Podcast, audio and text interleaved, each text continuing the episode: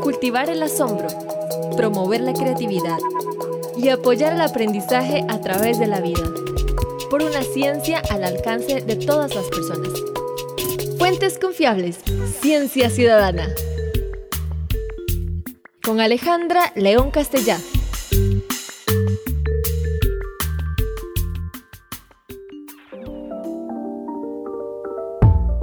Hola, les damos la bienvenida a otro episodio de nuestro podcast de Ciencia Ciudadana.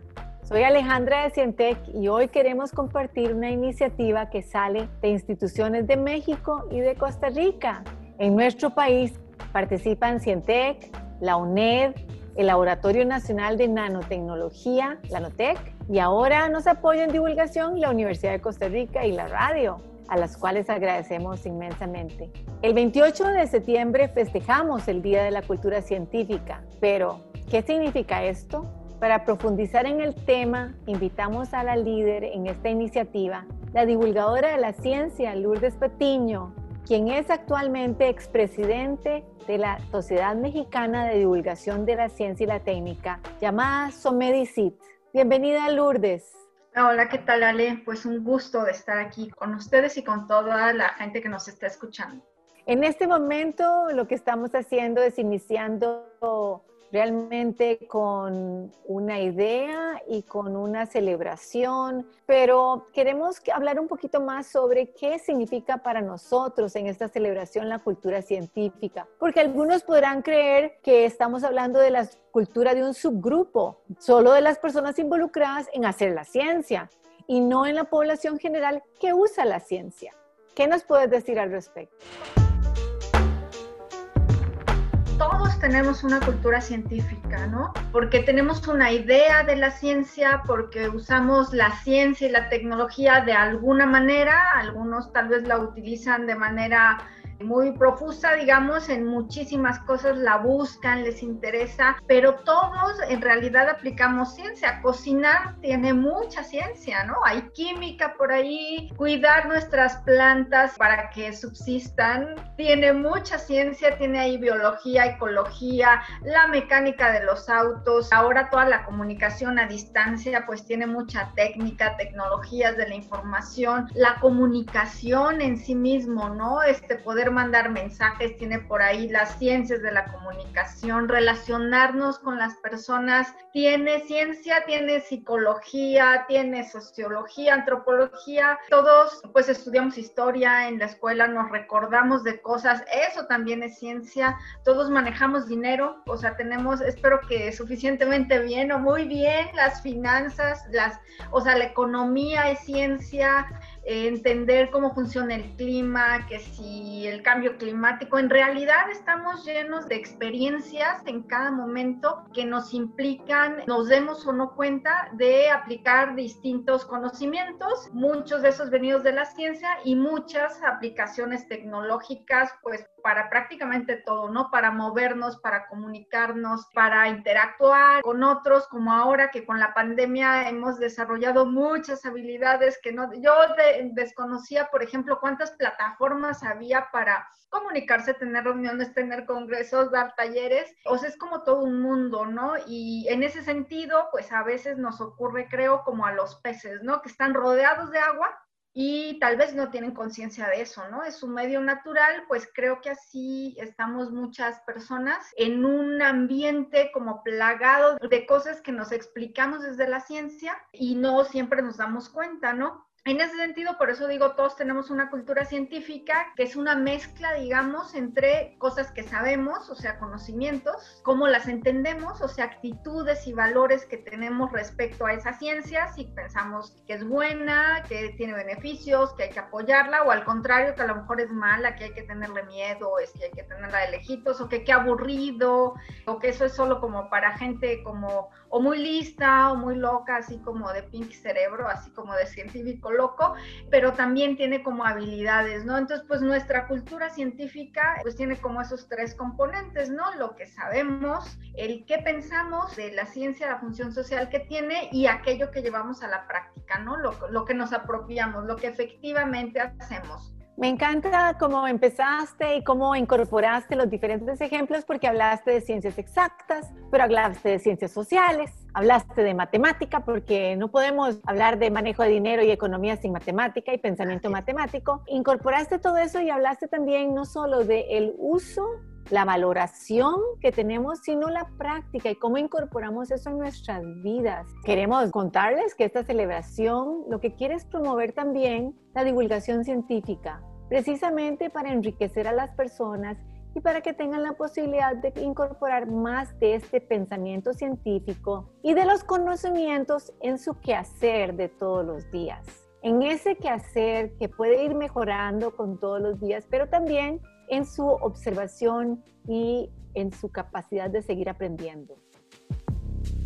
Bueno, creo que esta pandemia nos ha hecho pensar un montón de cosas y replantearnos un montón de, cosas en nuestra vida, ¿no? En nuestra vida, en nuestro trabajo, en nuestras relaciones, en nuestra relación con el medio ambiente. Algunos, bueno, estamos haciendo investigación de cómo la gente está viviendo la pandemia, ese es otro tema, pero en esta reflexión a mí me hacía pensar que nos deja como muy claros, me parece, esto del coronavirus, de la pandemia, de la COVID, como dos cosas que no siempre tenemos presentes de la ciencia, ¿no? Una es que no sabemos en qué momento lo vamos a usar, o sea, la gente no sabía, o sea, en noviembre del año pasado, antes de que apareciera el primer caso en China, no sabíamos que necesitábamos saber de epidemiología, por ejemplo, ¿no? Y cómo las matemáticas, ¿qué es eso de un contagio exponencial, ¿no? Uno piensa más en aritmética, uno, dos, tres, cuatro, pero lo exponencial crece rapidísimo. Entonces, esta cuestión de por qué si yo tengo eh, la COVID y me junto con ciertas personas, de pronto puedo contagiar a 30, ¿no?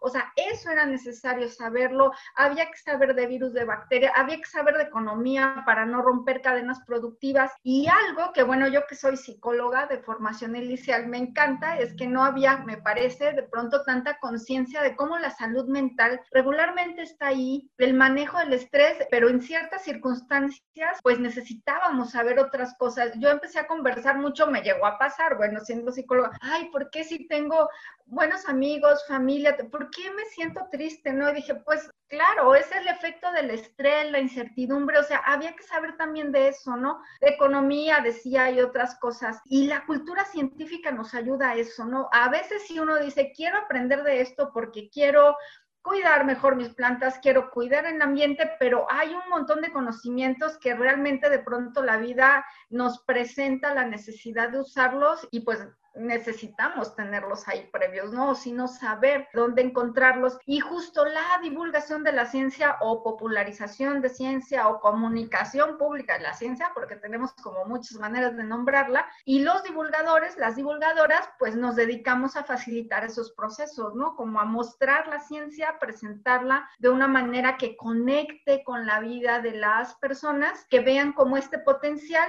pero no solo en esta visión utilitaria, sino pues por el puro placer de saber cosas, de pensar tu vida distinta, de a lo mejor pues pensar una vida distinta a la que te habías presentado y todo eso pues con los conocimientos que la ciencia nos da. Claro, y, eso que no hemos hablado de enfrentar falsas noticias, cómo la ciencia nos ayuda a buscar fuentes confiables, a cuestionar aquellas cosas que nos envían, a no dejarnos embaucar en tantas a veces bromas que se generan y se reproducen. La ciencia nos puede ayudar el pensamiento científico, la criticidad y el cuestionamiento constante a decir, no, eso no puede ser posible. Y hay maneras de buscar fuentes, hay maneras de inspeccionarlos desde la perspectiva matemática también, que uno dice, no, eso no, no se puede dar. ¿verdad? Entonces, todo esto es parte de esta cultura científica que queremos celebrar. En esta celebración iniciada por vos como líder de la Somedicita en su momento, se escogió un día para la cultura científica. Quisiera que nos contaras un poco más sobre por qué ese día es tan importante y por qué puede ser ese el día para celebrarlo anualmente. Tú estás siendo muy humilde, digamos, este, en ese sentido, porque déjenme contarles que el día propuesto y el que festejamos este año por primera vez, pues la verdad es que quien lo propuso fue Alejandra León, que están escuchando y que es un honor compartir este espacio con ella, ¿no? Efectivamente la idea pues me surgió a mí cuando era presidenta de la Somedicid y pensando que bueno, México y otros países ahorita nos estamos enfrentando de pronto como a un cambio, digamos, de mirada hacia la ciencia y hacia la tecnología, se había venido apoyando, digo, no tanto como quisiéramos, pero digamos, sentíamos que íbamos avanzando y de pronto en, distintos países hemos sentido como un retroceso, ¿no?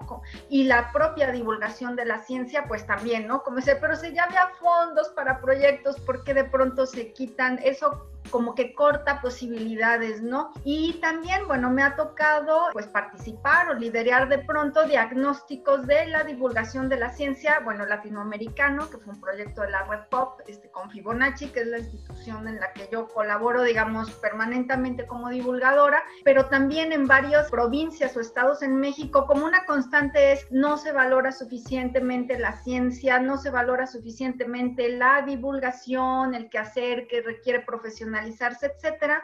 Y digamos, como con esas dos eh, cuestiones, dije, bueno, nos urge una estrategia para visibilizar y promover la valoración de, de, lo que hacemos y de la ciencia en sí mismo. Y bueno, pues al interior, digamos, de la Somedicit, en algún momento lo planteé por ahí a los socios y dijeron, buena idea, vamos viendo, y quedaba un poco como en el aire si era para el divulgador, la divulgación, platicando con algunos colegas desde ahí, este, pues nuestro país hermano muy querido, este, Costa Rica, ¿no? Que pertenecemos como al mismo nodo este, norte de Red Pop, imponiendo ideas, pues vimos que justo la cultura científica no solo nos conectaba a los divulgadores, ¿no? De todo el mundo, sino a las escuelas, a la gente que trabaja en educación no formal, en medios, como que era un concepto en el que muchos construimos y que convendría pues que todos tuviéramos esa conciencia y empujáramos, ¿no? Por eso se definió ya en este equipo chiquito México-Costa Rica, pues que fuera el tema cultura científica. Cosmos y pensando en ese sentido en una fecha, una figura que nos hiciera sentido en todo el mundo, porque queríamos que no solo fuera México y Costa Rica, sino pues la invitación es a todo el mundo, a todos los divulgadores que quieran festejar con nosotros y empujar la cultura científica. Pues a Ale se le ocurrió el día que fue la primera emisión de la famosa serie icónica para todos los divulgadores del mundo, que fue Cosmos, ¿no? Que empujó y llevó por muchos años Carl Sagan la primera vez se emitió un 28 de septiembre, entonces dijimos, pues esa, esa fecha creo que tiene sentido para, para todos, ¿no? O sea, en todo el mundo reconocemos que sí fue un parteaguas, ¿no? Por ejemplo, en México se hace divulgación, la podemos rastrear desde 250 años, digamos, pero de manera pues de pronto más como un esfuerzo personal, pues de cuando en cuando, ni siquiera llamándose así, pues se vino a profesionalizar de unos 50 años para acá, ¿no? Y en ese sentido, Cosmos fue un parteaguas en muchos países y, y un ejemplo, ¿no? Por eso, por eso elegimos, a propuesta de Ale dijimos, claro, esa fecha hace mucho sentido. Claro, porque en realidad para la fecha estamos pensando en un festejo de los divulgadores, que es un conglomerado grande de personas de diferentes profesiones y oficios que apoyan la comunicación o la divulgación de la ciencia, pero también estamos festejando a la gente que se apropia de la ciencia.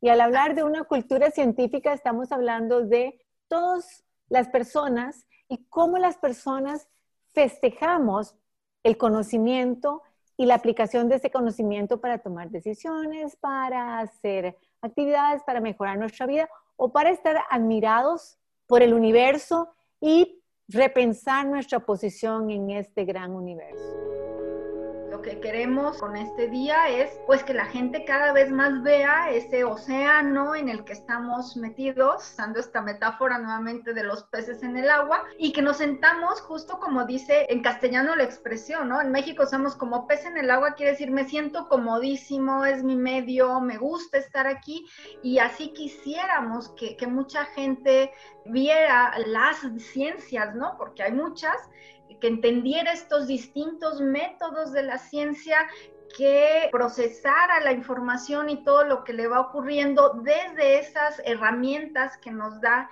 el pensamiento científico, ¿no? Que tú hablabas y que es súper relevante. De pronto los divulgadores nos hemos dedicado mucho a comunicar conceptos y novedades y cosas buenas, que sí hay que hacerlo, pero creo que eh, como bien decías, y con el coronavirus también se ha visto un montón, cómo de pronto nos presentan información que parece científica, por ahí le ponen algunas palabras o lo, lo estructuran de una manera que, que pareciera que es científico cuando en realidad es una farsa, ¿no? O es una noticia o una información incorrecta porque no se está interpretando bien y pues bueno, también quisiéramos compartir eso con la gente, a que aprendan a mirar el mundo y, a entender y analizar toda su vida, pues a partir de la lógica, de las matemáticas, de desconfiar, la sana desconfianza, ¿no? De todo lo que nos dicen, etcétera, etcétera, etcétera. Yo pienso que una de las cosas importantes para decir es que el conocimiento nos hace felices.